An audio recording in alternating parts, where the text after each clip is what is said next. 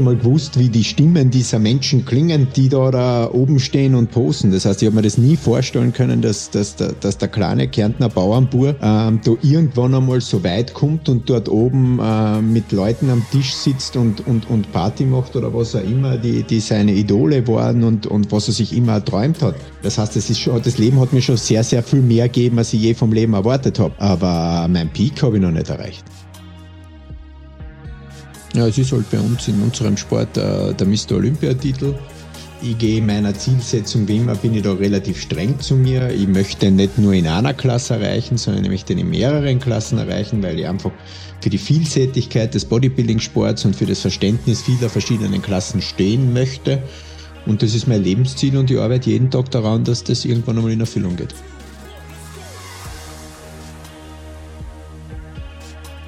Auf ein Way, der Podcast mit David Hoffmann und Matze Busse. Auf ein Way wird dir präsentiert von esn.com. Meine sehr geehrten Damen und Herren und alle dazwischen, herzlich willkommen zu einer weiteren Auf ein Way Folge mit mir, Matze Busse und meinem charmanten Co-Host David Hoffmann. Hallo. Und das war aber hoch, hoch, äh, hoch erotisch. Ja, wenn du mich so nett ankündigst, mit charmant. Und man muss ja auch sagen, dass Davids Stimme sich hervorragend für Interviews und für Podcasts eignen würde. Ja, vielleicht kriege ich demnächst auch mal lukrative Aufträge. Ich habe ja eben erfahren, was ein Profisprecher so für eine halbe Stunde kriegt. Da wäre ich auch dabei. Ja, leg dich mal ins Zeug, das ist halt offizielle Arnold-Stimme im deutschsprachigen TV ist ja frei. Die gibt's ja nicht mehr. Es gibt eine neue, die ich echt bescheiden finde, muss ich äh, gestehen. Also Synchronsprecher stelle ich mir anstrengend, also kompliziert vor, ne? Das so zu machen. Die Dialoge zu lernen und dann das in Echtzeit so noch lippensynchron halbwegs hinzukriegen so. Da ist, glaube ich, so Werbesprecher schon ein bisschen einfacher. Ja.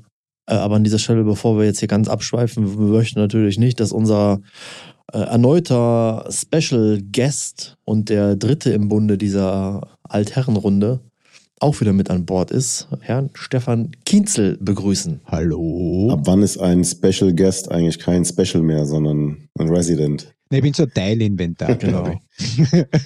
Mhm. Hallo nach Requisite. da draußen. Requisite. Ich, ich würde mir David wirklich ganz, ganz großartig vorstellen. Ähm, ich nenne jetzt echt einfach das Kind beim Namen als Pornosynchronsprecher. Oh, gibt's da viel zu sprechen? Ich habe Ja, es nie gibt geguckt. diese, Keine es gibt diese äh, Geräusche quasi, die man ähm, sehr sonor. Aber wofür werden die synchronisiert? Die sind ja Aber ich glaube, Stefan, das war, glaube ich, dass sowas synchronisiert ist, das war so 1970 vielleicht. Ja, mein Alter halt. ich glaube, glaub, A, dass es das heute nicht mehr gibt und ich glaube auch nicht, dass es, wenn, überhaupt äh, lukrativ wäre. äh, ja, mal bei OnlyFans anfragen. Es sei denn, es handelt sich um dieses, äh, kennst du das? Warum liegt hier Stroh? Nee. Ne? Das war doch mal so ein Meme. Naja, auf jeden Fall äh, heutiges äh, Anderes Thema. anderes auch Thema, genau. Gott sei Dank. Heutiges Thema Erfolg als Athlet und Coach. Athlet oder wenn man Athlet definieren möchte, sei es jetzt als Hobbysportler, der ins Studio geht, um sich körperlich zu verändern, besser, stärker zu werden oder auf der Bühne gute Platzierungen einzufahren, sich zu verbessern. Was gehört dazu? Was muss ich tun, um das erfolgreich zu erledigen? Also als Coach aus deiner Perspektive, Stefan, was ist so das, das Wichtigste? Grundsätzlich müsste man jetzt natürlich eine Abstufung machen und einmal sagen, was ist Erfolg? Wenn Erfolg das ist, dass man sagt, okay, man steht irgendwann einmal bei der Olympia oder man hat die Chance, dass man, dass man die Olympia gewinnt, dann ist natürlich das, was, was absolut dafür notwendig wäre, die ultimative Genetik gepaart mit dem ultimativen Fleiß, Ehrgeiz, Durchhaltungsvermögen und der Menge Zeit. Ich glaube, das als Erfolg dann, als Maßstab des Erfolgs zu nehmen, wird die wenigsten Leute dort draußen relativ glücklich machen, weil nicht einmal ein Promillbereich die Kapazität haben wird, diese Ziele zu erreichen. Wenn es darum geht zu klassifizieren, was ist Erfolg im Bereich des äh, Hobbysportes Bodybuilding, dann finde ich es Erfolg, wenn man am Ende des jeden Jahres sagen kann, äh, dass man ein Stückchen besser worden ist. Und auch da brauche ich natürlich ähm, als Hauptwerkzeuge Durchhaltevermögen, Konstanz, Willen und Liebe zur Sache. Das wird David ja wahrscheinlich so unterschreiben. Ja, das ist natürlich sehr diffus, jetzt so darauf zu antworten. Oder sagen wir, wenn wir als Maßstab nehmen, das haben ja, ich weiß nicht, wie viele Leute mittlerweile jetzt im deutschsprachigen Raum ins Studio gehen. Wenn Erfolg bedeutet, ich nehme die XY Kilo ab, die ich abnehmen möchte, verbessere mich, bekomme mehr Muskulatur, absolviere mein Training erfolgreich und erreiche dieses Ziel, ohne jetzt Ambitionen zu haben, auf der, auf der Bühne zu stehen. Brauche ich einen Coach? Brauche ich irgendein teures Trainingsprogramm? Muss ich ein Supplement-Paket von A bis Z haben? Worauf kommt es da wirklich an und was ist dafür nötig? Ja, immer noch schwierig, darauf zu antworten. Also generell Erfolg ist, glaube ich, einfach ein Fortschritt, ne? Genau, so das ist am, am, am besten sagen, Erfolg ist Fortschritt. Genau, also für einen für ein Urs wäre jetzt ein 15er Platz für Olympia kein Erfolg, weil er das schon längst überschritten hat und für 99,99 Prozent der Leute wäre äh, ist halt ein Riesenerfolg, Profi zu werden überhaupt mal. Und dementsprechend, wenn jemand Fortschritte macht, dann hat er Erfolg, dann macht er schon irgendwas richtig. Wenn er keine mehr macht, dann muss man analysieren, was man macht und ähm, eben rausfinden, wo es fehlt. Und dann kommt es wieder darauf an, auf welchem Stand passiert das. Also wenn du jetzt halt schon ein paar Jahre trainierst und ähm, hast sehr gut Fortschritte gemacht, kennst dich aus, bisschen mit Ernährung, trainierst hart, regelmäßig und so weiter, dann könnte man sagen, okay, hast jetzt alles ausprobiert, jetzt brauchst du halt einen Coach, der dir weiterhilft. Wenn einer sagt, ich will diesen Weg abkürzen, dann kann er sich natürlich auch direkt einen Coach nehmen. Ähm, weiß nicht, wie du das siehst, Stefan. Du hast natürlich eine andere Perspektive, weil es dein, dein Business ist. Aber ähm, heutzutage, gegenüber früher, hat sich das krass gewandelt, dass halt 15-, 16-Jährige meinen, sie brauchen schon einen Coach. Auf der einen Seite cool, dass man, dass es diese Bereitschaft gibt, sich coachen zu lassen und dafür auch, ähm, ja, halt auch Geld in die Hand zu nehmen. Auf der anderen Seite denke ich, man kann gemäß der 80-20 Pareto-Regel wenn man ein paar Sachen richtig macht, schon sehr, sehr viel Erfolg haben und braucht dann, um die letzten 20 Prozent auch noch rauszuholen, exponentiell mehr Aufwand und mehr Know-how und, und Hilfe. Ähm, ich kann das eigentlich, was du sagst, voll unterschreiben und ich gehe sogar noch eine, eine Stufe weiter, dass die meisten Leute, die Erfolg haben wollen, sich jetzt Coaches aus, aus falschen ähm, Motiven holen. Ja? Oft ist es einfach so, dass, dass, dass man sich durch den Coach ähm, Geheimwaffen erwartet, dass man sich durch den Coach Abkürzungen oder irgendwelche Spezialtricks oder sonst irgendwas erhofft. Und das sind dann Leute, die, wenn das die Erwartungshaltung einem Coach gegenüber ist, äh, dann ist es sehr, sehr selten von Erfolg belohnt. Weil in Wirklichkeit ist einmal die Quintessenz dass ich eine gewisse Sache stabil über einen gewissen Zeitraum mache, um überhaupt einmal eruieren zu können, ähm, ob das richtig für mich ist, ob das funktioniert, ob das nicht funktioniert. Auch ein Coach, der sein Fach versteht, wird die Leute einfach einmal trainieren lassen und wird versuchen, ihnen beizubringen, wie man richtig trainiert und da nicht irgendwann mit, mit Zaubersachen kommen und dann Puff machen und dann ist der Erfolg auf einmal da, sondern das ist eben ein Sport, der sehr, sehr viel von Konstanz und Konsequenz lebt und das ist Grundvoraussetzung und das bringen heutzutage, um, um einmal so mit dem, äh, mit dem Zeigefinger dazustehen, diese Tugenden oder diese Tatsachen bringen heute sehr, sehr viele Fitness unter Anführungszeichen Begeisterten nicht mit und suchen dann über einen Coach eine schnelle Lösung, ohne dass sie bereit sind, die Quintessenz des Trainings über einen konstanten Zeitlang äh, mal repetitiv zu wiederholen und somit vorwärts zu kommen. Genau.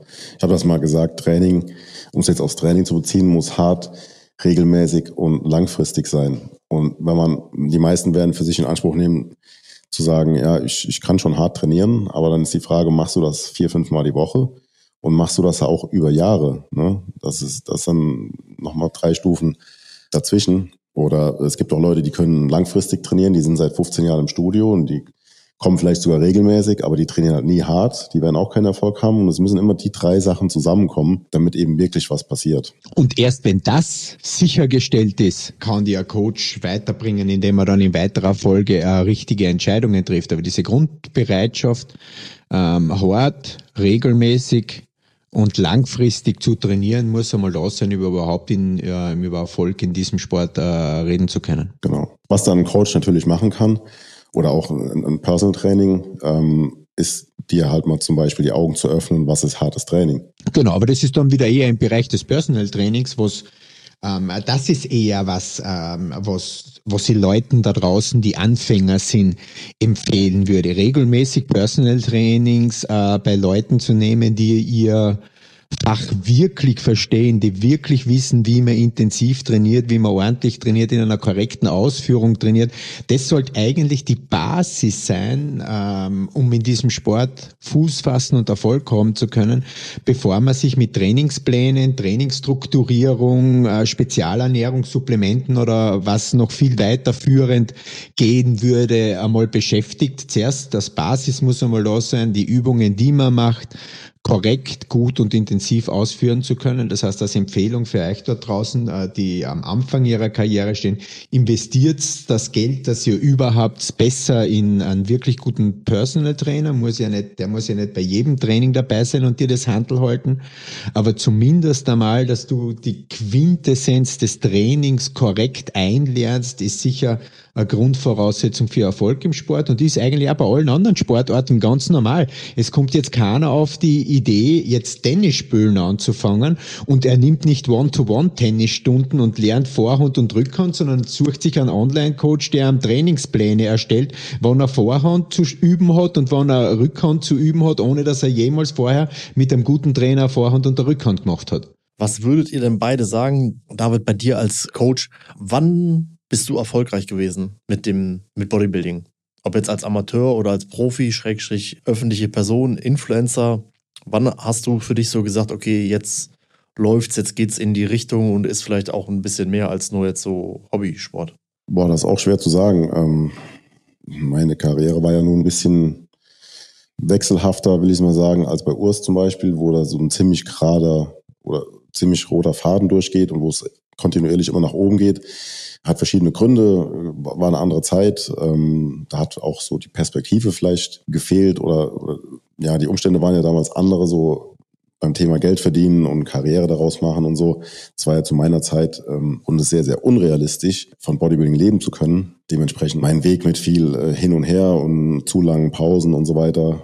Ich hatte, um noch aufs Thema Erfolg zurückzukommen, ich habe angefangen zu trainieren und habe im ersten Jahr 20 Kilo zugenommen. Als ich dann ins Studio kam, als ja noch als, als kleiner Teenager mit 16, innerhalb von einem Jahr war ich einer der stärksten im Studio. Und ähm, den Erfolg, den führe ich darauf zurück, dass es eben damals, ich wiederhole mich immer, da gab es eben die Sportrevue und dann hast du die gelesen und dann hast du so ein Training gemacht und dann hast du einfach gemacht und gemacht und abgewartet, was passiert.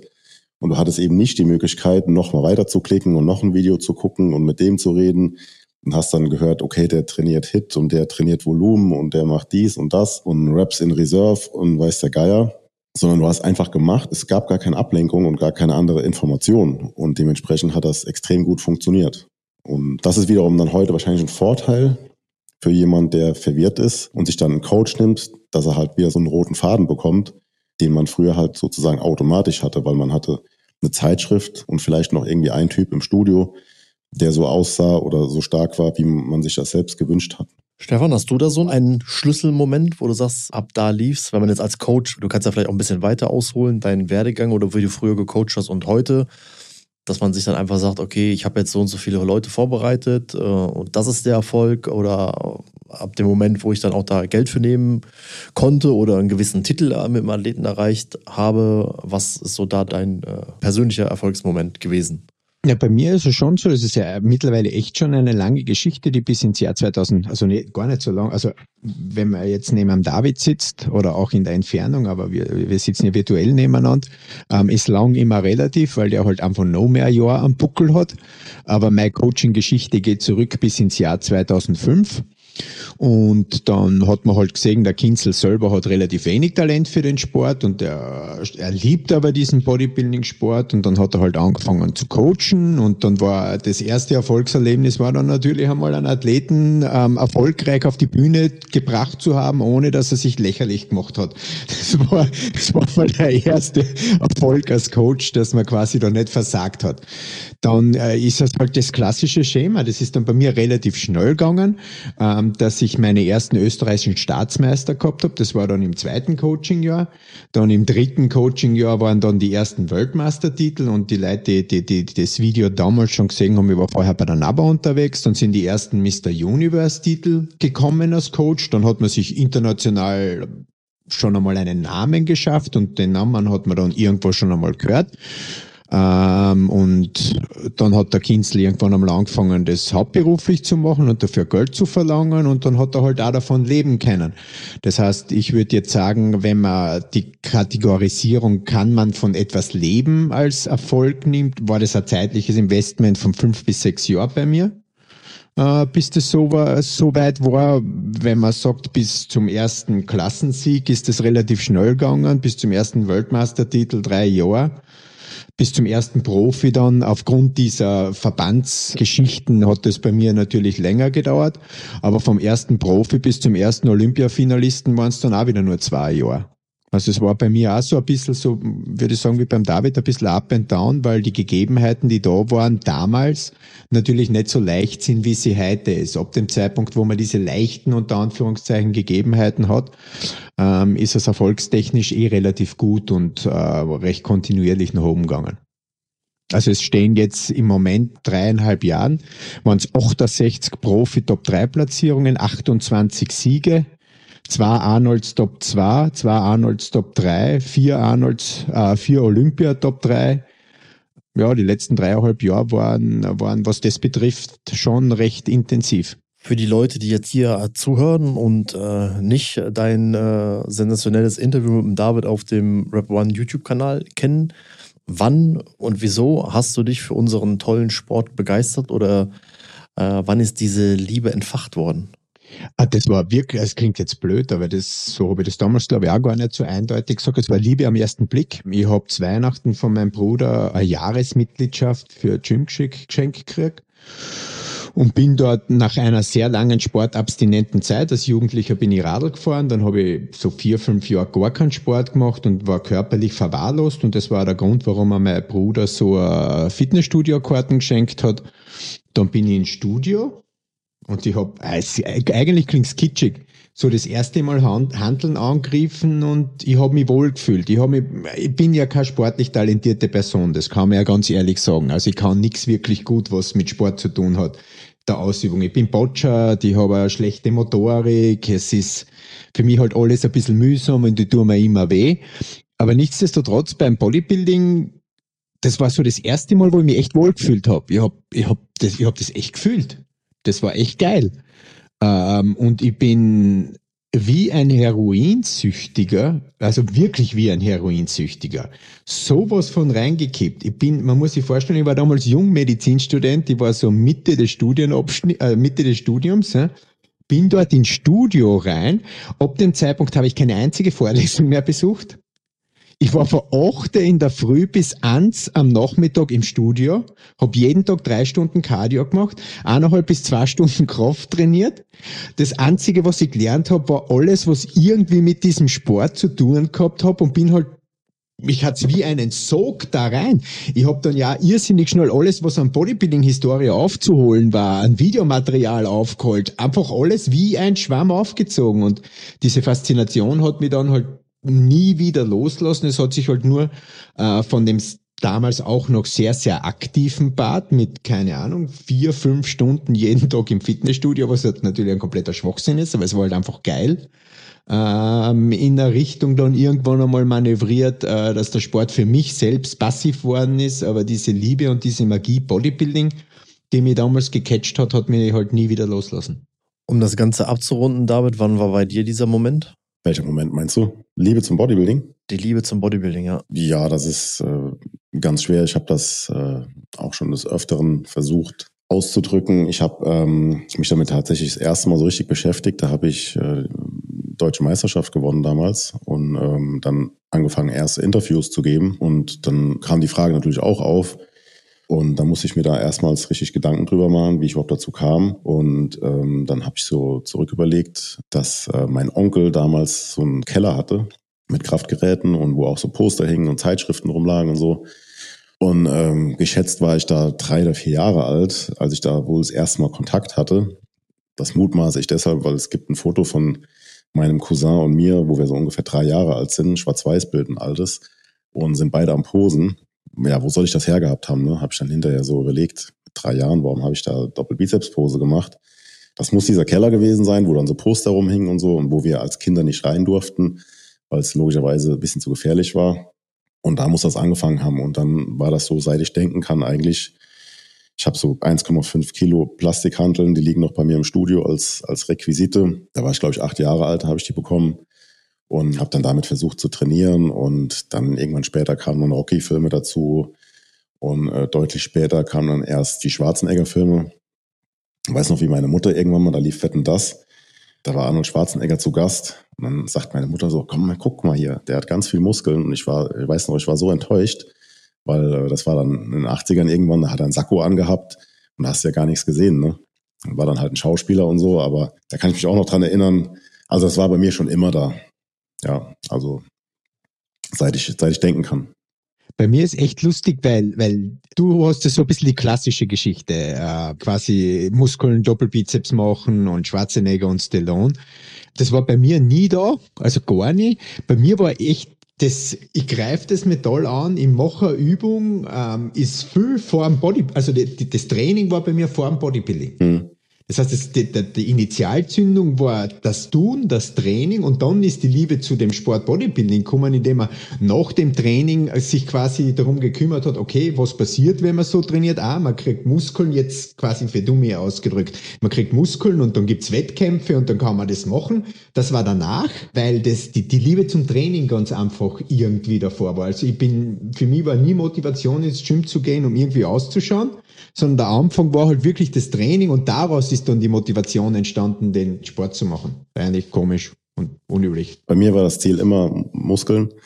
Man hat ja früher dann auch so Filme gesehen, dann hat man gedacht, okay, wenn man irgendwie schwimmen geht oder man kennt ja diese Trainingsmontagen dann aus, aus Rocky und so, da hat man gedacht, wenn man Seil hüpft und schwimmen geht und so, dann kriegt man irgendwann halt auch so Muskeln. Also alles, was ich gemacht habe, war immer äh, mit dem Hintergedanken, davon wachsen jetzt die Muskeln. Und äh, jetzt vielleicht nochmal zurück zum Thema Erfolg oder wann, wann kam der Erfolg? Kam mir gerade eine gute Antwort. Ähm, ich habe ja dann, wie gesagt, diese Plastikhanteln gehabt und äh, habe dann trainiert. Ich weiß noch, ich habe so eine Phase gehabt, da habe ich immer Radio angemacht und dann habe ich gedacht, solange wie das Lied jetzt läuft, machst du jetzt Bizeps Curls. Beim nächsten Lied machst du halt irgendwas anderes. Ne? Hab dann trainiert da mit acht, neun, zehn Jahren und irgendwann mit 15 dann halt.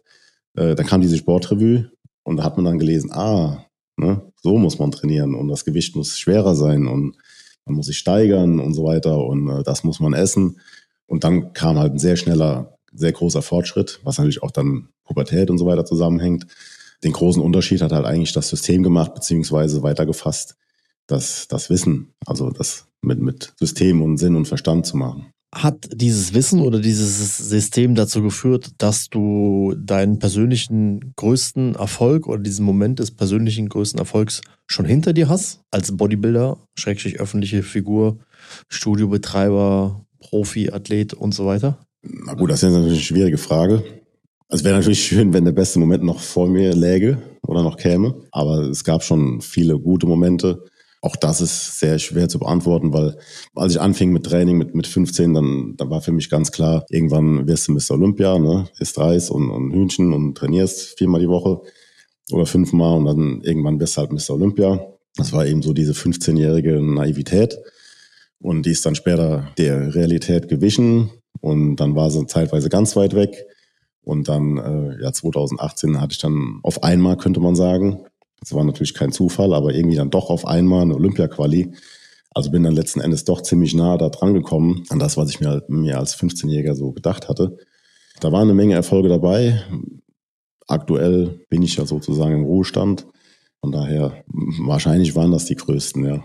Also dem würde ich ehrlich gesagt eigentlich widersprechen, weil klar, als aktiver Wettkampfsportler ja, aber ansonsten ist nach meiner Definition Bodybuilding sehr viel mehr wie jetzt nur halt Wettkämpfe zu bestreiten, auf der Bühne zu stehen. Und ich würde jetzt sogar sagen, was ja in Verbindung mit Bodybuilding oder mit deiner Tätigkeit oder aufgrund von Bodybuilding, was du machen kannst, was du erlebst, ist für mich jetzt, was mir jetzt gerade so spontan eingefallen ist, würde ich auch sagen, mittlerweile leider ist er ja ähm, verstorben, wie man ähm, weiß, aufgrund dieses äh, tragischen Flugzeugabsturzes. Aber ich fand, das war halt auch, wird das auch als sehr, sehr großen Erfolg ähm, verbuchen.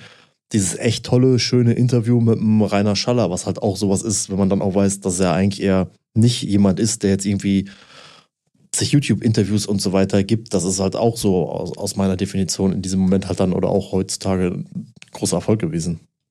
Oder was Besonderes. Ja, mit Sicherheit. Das sind dann vielleicht so die, die Früchte des Erfolges, ne? Weil man natürlich, wenn man so eine Historie hat als Sportler und als Athlet, ähm, einen anderen Zugang bekommt zu Leuten. Das sicherlich, aber wie gesagt, das, das würde ich eher so als, als die Früchte sehen. Aber vielleicht bin ich da auch noch zu tief im Athletendenken. Als Athlet sind die Erfolge halt, wie man aussieht oder ausgesehen hat, eher und alles andere folgt dem. Da bin ich mir relativ sicher, dass das in ein paar Jahren und rückblickend als äh, alter gebrechlicher Mann, äh, wenn man diesen weiteren Werdegang, so wie es sich jetzt entwickelt und das, was man halt dann macht und was man, was du ja auch als Bodybuilding-Botschafter in Deutschland für den Sport machst, dass es, glaube ich, doch deutlich mehr ist. Erfrischend anders. Genauso proteinreich. Das ESN Isoclear, die ideale Alternative zu cremigen Proteinshakes. Fruchtig, leicht und laktosefrei mit 25 Gramm Protein. Hol dir deine Proteinlimo auf esn.com. Ich würde aber direkt zum Stefan rüber, obwohl ich die Antwort schon weiß. Ähm, hast du deinen persönlichen äh, größten Erfolg schon äh, im Bodybuilding schon gehabt oder schon äh, hinter dir? Ja, damit die Antwort nicht ganz schnell ist und nur eine Einsilbenantwort wird. Ähm, es ist tatsächlich so, dass, dass der Erfolg, den ich jetzt habe, natürlich wahnsinnig viel mehr ist als das, was ich mir, keine Ahnung, 2000 sechs, wie ich zum Coaching angefangen habe, jemals erträumt habe. Also man denkt ja klar am Anfang, da ist eine österreichische Meisterschaft schon irgendwie was, was man geil findet und dann will man es halt noch einmal gewinnen und man kann sich ja, so wie du heute, ich glaube, das hast jetziger Podcast oder in einem anderen schon einmal gesagt, das ist ja alles so fern. Profi-Bodybuilding ist ja so wahnsinnig fern oder war für uns so wahnsinnig fern. Man hat, man hat nicht einmal gewusst, wie die Stimmen dieser Menschen klingen, äh, die da, da oben stehen und posen. Das heißt, ich habe mir das nie vorstellen können, dass, dass, der, dass der kleine Kärntner Bauernbur ähm, da irgendwann einmal so weit kommt und dort oben äh, mit Leuten am Tisch sitzt und, und, und Party macht oder was auch immer, die, die seine Idole waren und, und was er sich immer erträumt hat. Das heißt, das, ist schon, das Leben hat mir schon sehr, sehr viel mehr gegeben, als ich je vom Leben erwartet habe. Aber mein Peak habe ich noch nicht erreicht. Das ist ja auch relativ einfach und klar zu beantworten als Coach. Was ist das der absolute, mit weitem Abstand Höhepunkt, äh, den man mit einem Athleten oder Athletin erreichen kann. Ja, es ist halt bei uns in unserem Sport äh, der Mr. Olympiatitel. Ich gehe meiner Zielsetzung wie immer, bin ich da relativ streng zu mir. Ich möchte nicht nur in einer Klasse erreichen, sondern ich möchte in mehreren Klassen erreichen, weil ich einfach für die Vielseitigkeit des Bodybuilding-Sports und für das Verständnis vieler verschiedenen Klassen stehen möchte. Und das ist mein Lebensziel und ich arbeite jeden Tag daran, dass das irgendwann einmal in Erfüllung geht. Welchen Einfluss hat das, wo man Klar ist jetzt, man kann jetzt irgendwelche Glückskeks-Sprüche, Dream Big und äh, Ziele visualisieren und bla bla bla. Na, mache ich eigentlich gar nicht da. Aber wenn man jetzt, das ist ja halt dann, das soll man ja auch machen, ist ja auch gut so, aber bei dir ist es ja auch, ist ja so, also es ist ja ein Fakt, dass das Ziel relativ nah ist. Wie spielt das in deinen Alltag rein, in deine Herangehensweise, äh, in der Arbeit mit Urs oder Diogo? Wie viel Raum nimmt das ein? Na, das nimmt eigentlich mein ganzes Leben ein, aber jetzt nicht so bewusst, dass man sagt, okay, man muss das und das jetzt machen, um diesen Olympiatitel zu kriegen, sondern ich muss halt das und das machen, damit meine Arbeit besser wird. Das heißt, ich muss mehr Shows anschauen und mehr Judgings analysieren, ich muss mehr am Puls der Zeit des Judgings sein, ich muss ich muss meine Athleten besser verstehen, ich muss sie psychologisch besser knacken können, ähm, ich muss ihre Regeneration besser verstehen, ich muss ihre individuellen Stärken und Schwächen besser verstehen lernen, ich muss ihre Gegner besser lernen können und lesen können, ich muss schauen, wie bringe ich einen Athleten auf welche Bühne, wie schaut das Konkurrenzfeld aus, um gegen die genau konkurrenzfähig zu sein, ich muss ihnen die richtigen Tipps geben, wie präsentieren sie sich im Vergleich zu diesen Athleten. Das ist so ein multidisziplinare Geschichte und jedes kleine Baustein und jedes kleine Detail führt dann im Endeffekt zum Erfolg. Das Schwierigste ist natürlich, die Sportler immer wieder auf Spur zu halten, ihre Höchstleistung abrufen zu lassen und die, äh, das, das richtige Spiel zwischen, bei uns in Österreich sagt man Zuckerbrot und Peitsche, ähm, zu haben, um diese Höchstleistung dann abrufen zu können. Und das ist halt ein tägliches Wachsen auch für mich. Das heißt ja auch, du hast immer so einen unberechenbaren Faktor X, den du ja nicht in der Hand hast, weil du nie weißt, was der Athlet oder die Athletin inwieweit. Ja, aber den hat ja jeder Coach. Also ich würde da jetzt Bodybuilding nicht als, als, als, als schwierig rausnehmen. Das hast du, das hast du bei absolut jedem Sport. Du bist als Fußballcoach äh, daran angewiesen, wenn du sagst, du musst den Spielzug machen, dass der Spieler dann tatsächlich in der Art und Weise ausführt. Als Boxcoach bist davon ausgewiesen, dass, dass, dass der dem in dem Moment wirklich einen in die Fresse haut, wenn es halt, wenn's halt sein muss.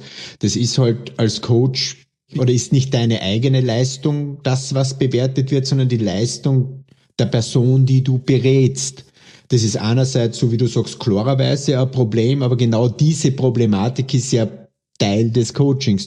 Also wenn man heute hergeht und glaubt, ein Coach ist der, der Trainingspläne schreibt und der Coach ist der, der der sagt drei Wiederholungen von dem und diese Übung jetzt und diese Gramm und Coaching lässt sich auf das reduzieren. Der hat Coaching nicht verstanden. Das ist vielleicht Coaching für einen mittelklassigen ähm, Amateursportler und das ist das, was der braucht. Aber Coaching in einem High-Level Bereich ist viel, viel mehr. Das ist halt wirklich die psychologische, mentale sporttaktische Begleitung des Schützlings, um ihn zu seiner Maximalleistung bringen zu können. José Mourinho hat einmal ganz schön gesagt, er muss Ronaldo nicht beibringen, wie man Fußball spielt. Aber er muss ihm dazu bringen, dass er seine Leistung im Verbund der Mannschaft zum Punkt X abrufen kann. Und ähnlich ist das halt äh, im Coaching oder im, im Bereich Beratung zu einer Dimension von Bodybuilding, wo ich mich bewegen darf, äh, halt auch ich will eigentlich auch darauf hinaus, dieser Faktor X, den du hast, den du nicht beeinflussen kannst, weil es ja halt ein Athlet ist, Mensch, wo du nie weißt, okay, jetzt hat er einen schlechten Tag, jetzt hat er Stress mit der Frau, mit der Freundin, wie auch immer. Wenn du für dich aber weißt, du hast jetzt eigentlich, habt ihr alles umgesetzt, eins zu eins und wenn du jetzt guckst, danach bewertet, müsste es jetzt eigentlich theoretisch so und so aufgehen oder umgesetzt werden und dann kommt halt so dieser Faktor X, den du nicht beeinflussen kannst. Bestes Beispiel halt dann Urs, die Krankenhausstory aus 2023 bei der Arnold Classic wie schwer sind dann solche Momente, wo du die Kontrolle halt dann aufgrund dieses unberechenbaren Faktors verlierst? Naja, ähm, die, in diesem unmittelbaren Moment war es natürlich ganz, ganz schwierig für mich und, und, und, und hat mir sehr wehgetan, weil, weil eventuell was Großartiges davon geflossen ist. Andererseits hat genau dieses Ergebnis oder dieses Ereignis dann dazu geführt, dass mein Selbstvertrauen halt schon einen ordentlichen, äh, einen ordentlichen Boost gekriegt hat.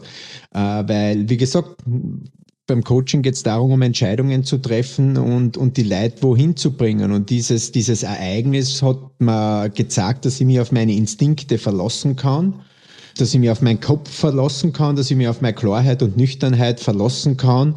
Ähm, insofern war für mich, also ich, ich sage es jetzt ganz ehrlich, so wie es ist, die Überstehung dieser Krise ähm, war für mich wesentlicher und, und, und für mich Bestätigung mehr als dann der, der zweite Platz und die Tatsache, wie er dann auf der Bühne gestanden ist. Also es war jetzt rein für, für mein Wertigkeitsgefühl oder für meinen persönlichen Erfolg als Coach, wie man was erledigt oder wie man was macht, eine großartige Bestätigung. Ich meine, neben der Bestätigung, dass er auch noch ein Moment, der euch als Team und in der Beziehung von Coach zu Athlet jetzt auch, wenn es halt dann schwierig war, auch etwas gewesen sein, was euch enger zusammengeschweißt hat und wo ihr dann beide von profitiert habt. Ja, ja, sicher, ganz ein spezieller Moment, so ist es, genau. Ich würde gerne mal zurück auf, auf das Thema Erfolg. Vielleicht von der anderen Seite mal aufgerollt. Kannst du auch was zu sagen, Matze? Du hast ja auch schon viele kommen und gehen sehen.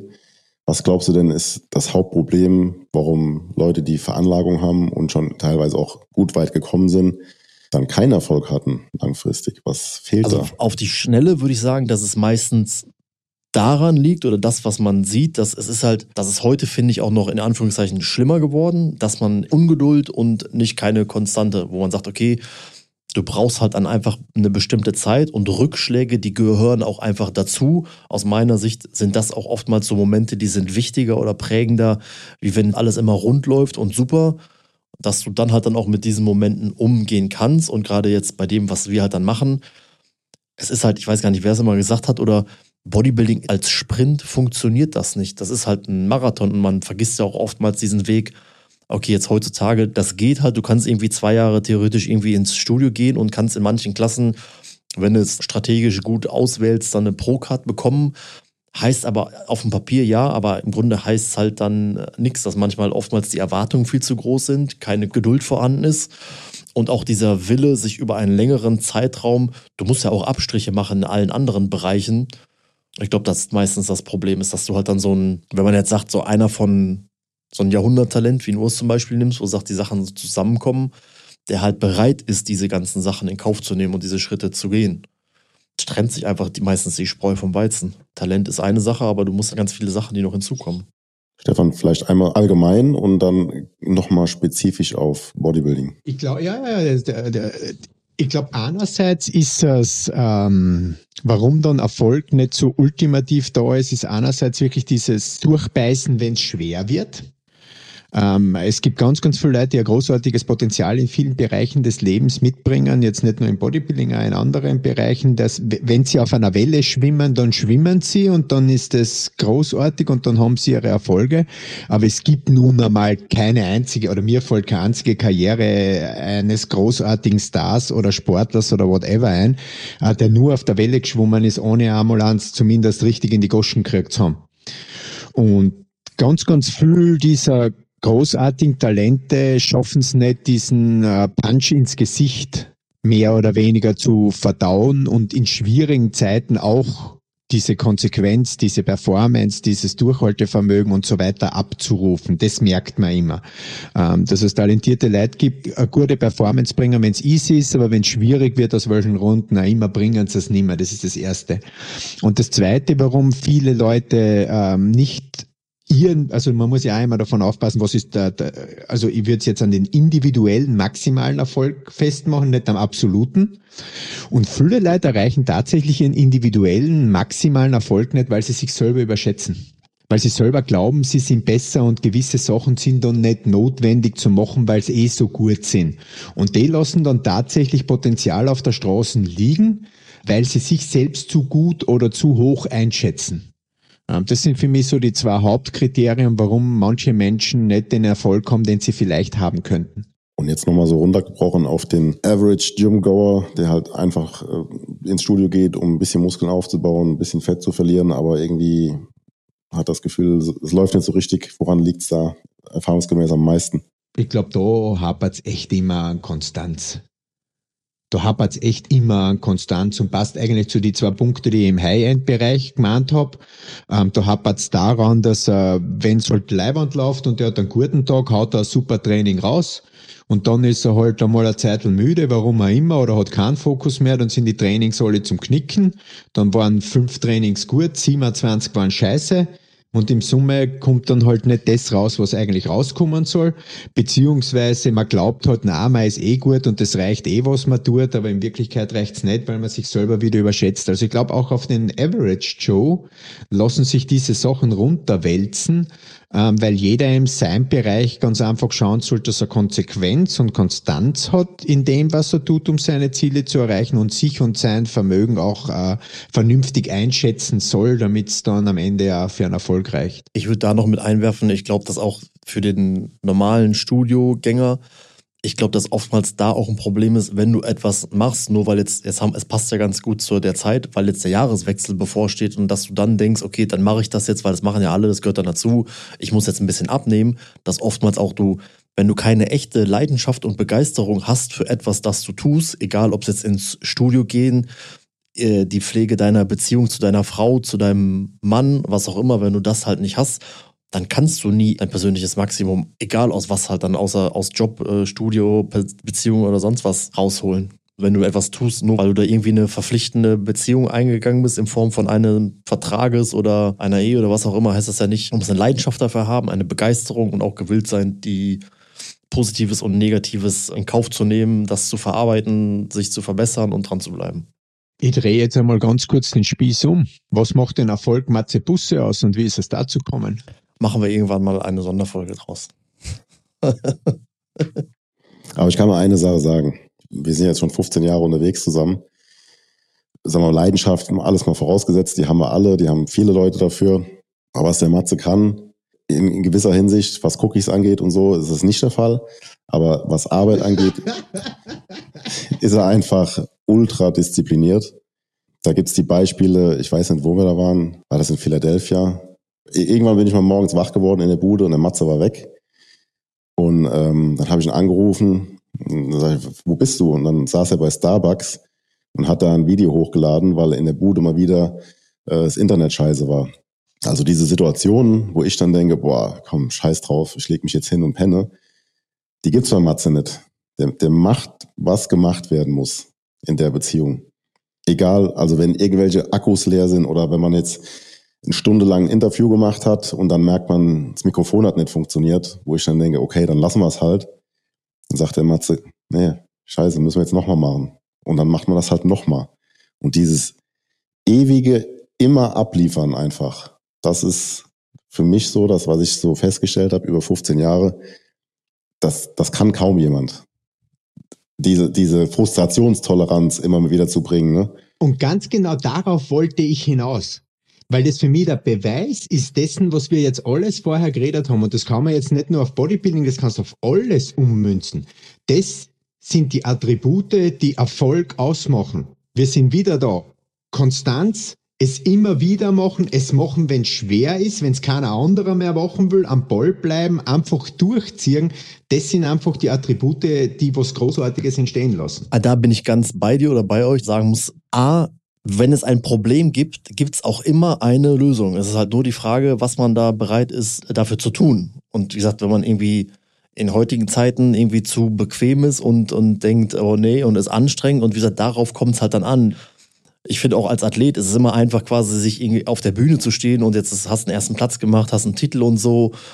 Das kann halt jeder, da kann jeder mit umgehen. Wenn du aber da stehst, du kriegst eine echt derbe Klatsche und da trennt sich, glaube ich, auch einfach dann bei den Athleten, warum ist jemand erfolgreich und warum nicht. Wenn du sagst, okay, dann gibt's die, boah, jetzt ist mein Ego ist gekränkt, ich bin jetzt verletzt, irgendwie, äh, dann ist immer die Frage, dass diese Champions-Mentalität, wo auch ein, also ein Ziehbaum von redet, das macht einfach den Unterschied, wie du halt damit umgehst und wie du halt dann da weitermachst. Und wie gesagt, nochmal, es gibt, das kann ich auch bei fast 20 Jahren sagen, es ist egal, wo du bist und für das, was du halt dann möchtest, welchen Anspruch du an deine eigene Arbeit halt dann hast, es gibt überall, ob du in Mumbai irgendwo sitzt und du hast gerade irgendein Problem und kannst das, was du machen möchtest, nicht ausführen. Es gibt immer eine Lösung. Du musst halt nur halt danach suchen und das halt dann machen und da, da, da glaube ich, dann am Ball bleiben. Und wie ihr schon sagt, das ist ja eigentlich allgemeingültig einfach, ob es jetzt für deine, für deine Beziehung ist. Ähm, Erfolg, wie gesagt, in einer, in einer Beziehung kannst du halt dann haben, in einer Ehe, in einer Partnerschaft, in einer Kooperation, im Job, wie auch immer. Ich weiß jetzt auf alle Fälle nicht, wen ihr da draußen bombardieren müsst, damit wir so eine Matthias-Busse-Folge kriegen, aber bombardiert euch irgendwen damit, dass er sich dazu bereit erklärt, ein bisschen was davon zu erzählen. Eigentlich wollte ich dich noch fragen, wie du, David, äh, wo wir bei dem Thema halt dann sind. Wie gesagt, okay, jetzt mal dieses Kapitel aktiver Bodybuilder, werfen wir mal in den Raum, das ist jetzt vielleicht beendet. Was wolltest du damals und hättest du mal gedacht, dass das daraus wird, was jetzt da ist und was jetzt möglich ist? Wir haben es ja auch schon im erst, in der ersten Folge mit Urs gehabt, so diese Thematik von den Möglichkeiten, die man heute einfach hat, was man machen kann. Und es war ja so, es ist ja, ist ja auch eine Tatsache, diese Nische oder diese große Wirtschaft Bodybuilding, die gab es ja damals gar nicht, wo das ist noch gar nicht so lange her, dass es die gar nicht gab, diese Möglichkeiten oder zu sagen, okay, auf einmal trifft man so viele Leute, die das gut finden, die das äh, wertschätzen äh, es werden tausende Jobs in Deutschland äh, geschaffen. Ähm, es gibt ganz andere Möglichkeiten. Oder was war dein Ziel, deine Erwartung, wo du damit angefangen hast? Ja, also nochmal, wie gesagt, ich habe mit 15 angefangen. Das sind jetzt, ist jetzt fast 30 Jahre her. Von daher hat, haben sich meine Ansichten und meine Erkenntnisse zu dem Thema oft geändert. Mit 15 dachte ich, irgendwann wirst du Mr. Olympia und alles klar. Und dann kam so eine Phase, wo man dann vielleicht schon am Studieren war, wo man gedacht hat, ähm, ja gut, Moment mal, sind ja irgendwie auf der ganzen Welt zu dem, zur damaligen Zeit waren vielleicht 15 Leute, die da gut von gelebt haben. Und ähm, dann, dann wird das wieder sehr unrealistisch auf einmal. Und von dem Standpunkt aus gesehen ist das, was jetzt abgeht, ähm, hätte ich natürlich nie gedacht, ja, dass das mal so eine Industrie wird. Ich habe es auch eben schon mal erwähnt, dass man halt als, als deutsches Team, dass man da so vorne mit dabei ist. Jetzt letzte Mr. Olympia bei uns in der Bude, da hat sich ja das naja, ein bisschen übertrieben, aber gefühlt das halbe Olympia-Line-Up hat sich ja bei uns jeden Tag ausgezogen in der Bude. Und ähm, dass man da mal so im Geschehen sein würde und so vorne dabei sein würde, da hätte ich jetzt lange Zeit äh, nicht dran geglaubt. Ne. Das äh, ist schon extrem geil. Und da natürlich auch, dass man sich damit ähm, ja eine Existenz aufbauen kann oder in, in dem Rahmen ja auch auch arbeiten kann sozusagen, dass das eine, richtige Existenz sein kann, auch als Ruheständler so, das äh, ist schon echt interessant. Spann spannende Entwicklung auf jeden Fall. Ich weiß noch, wo du das gesagt hast, war glaube ich in Orlando, hast du irgendwann gesagt, wo du sagst, okay, dass halt dann auch jetzt ähm, ESN als Sponsor aufgetreten ist, wie früher, wie weit das halt dann so weg war, dass man sagt, okay, da sind immer irgendwelche Namen, stehen da halt dann drauf und jetzt ist das halt so, ist ein deutsches Unternehmen halt, äh, bringt sich damit ein, engagiert sich da, ist im Austausch mit den Verantwortlichen, mit den Eigentümern und so weiter. Das war ja auch, ich kann mich zumindest nicht dran erinnern, wann das, wann das mal der Fall äh, war. Hast du ja damals auch gesagt, dass das schon verrückt ist. Ja. Wo es da jetzt hingegangen ist würde mir spontan genau. halt dann auch, was man so äh, möchte, wo es hingehen soll. David, wenn du jetzt als Host, mit wem würdest du spontan sagen, ey, mit dem müsste man mal sprechen? Oder Stefan auch, wer was sagst, ey, das wäre in unserem Kosmos ein interessantes, spannendes Gespräch oder ein spannender Gast für den Podcast? Boah, da gibt es ja natürlich ganz viele, ne? Athleten, äh, Coaches. Es gibt auch noch, ich will jetzt gar keine Namen nennen, sonst hat man da vielleicht irgendwie schon, schürt man irgendwelche Erwartungen. Aber es gibt ja noch auch noch in Deutschland äh, ehemalige Athleten oder ähm, Funktionäre, die unheimlich viel zu erzählen haben. Es gibt eine Menge Unternehmer, die in unserem Space sich bewegen, äh, die sicherlich interessant werden. Also ich sehe da ein unendliches Potenzial eigentlich. Wenn man die alle durch hat, dann kann man eigentlich schon wieder von vorne anfangen. Oder wir laden wieder unseren Special Guest, Stefan Kienzel, ein. In diesem Sinne, helft uns, den Podcast bekannt und groß zu machen. Ne, dementsprechend haben wir noch einen anderen Hebel, um, um solche Hochkaräter vielleicht mal hier vors Mikro zu kriegen. Weißt du, was ich sagen würde, bei, nach dem, was ihr schon gesagt habt, wenn man das jetzt mal als Fazit zusammenfasst? Sag. Was David vorhin auch mal gesagt hat und du ja auch nickend bestätigt hast. Einfach mal machen. Ja, genau. Sagen wir einfach. Einfach machen. machen. Ohne Einfach mal machen. Genau. Wenn und dann ja. und äh, drauf ja. geschissen, sondern jetzt, heute einfach mal machen und anfangen und fertig.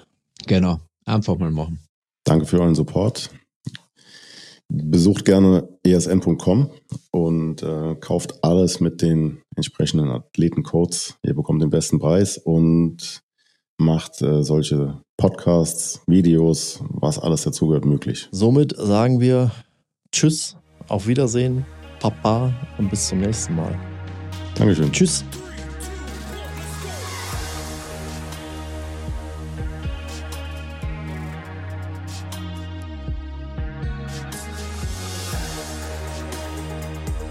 Bis zur nächsten Folge Auf ein Way.